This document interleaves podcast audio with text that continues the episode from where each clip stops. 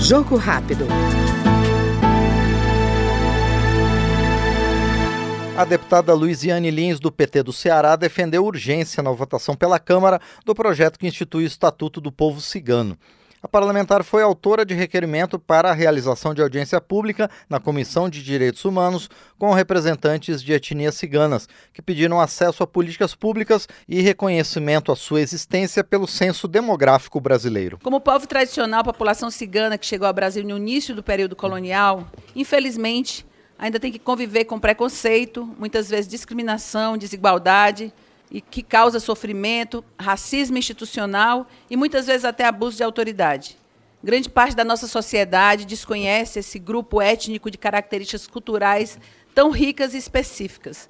Esses grupos honram sua ancestralidade, lutam por direitos para manter suas origens, uma vez que hábitos nômades dificultam seus registros e organização. Hábitos nômades, muitas vezes seguidos de expulsões para manter a invisibilidade e silenciar a população.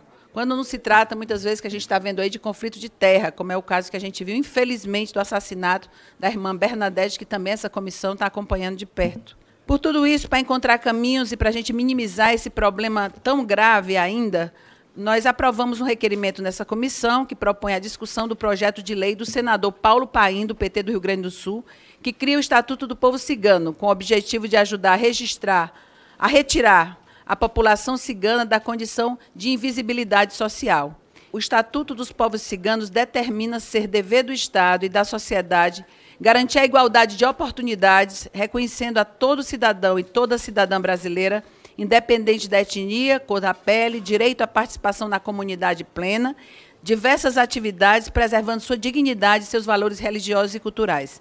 Foram oito anos de espera, mas de muito debate e aprendizado em todo o país até ser aprovado o projeto de lei no Senado Federal. A gente ouviu, então, no Jogo Rápido, a deputada Luiziane Lins, do PT cearense. Jogo Rápido.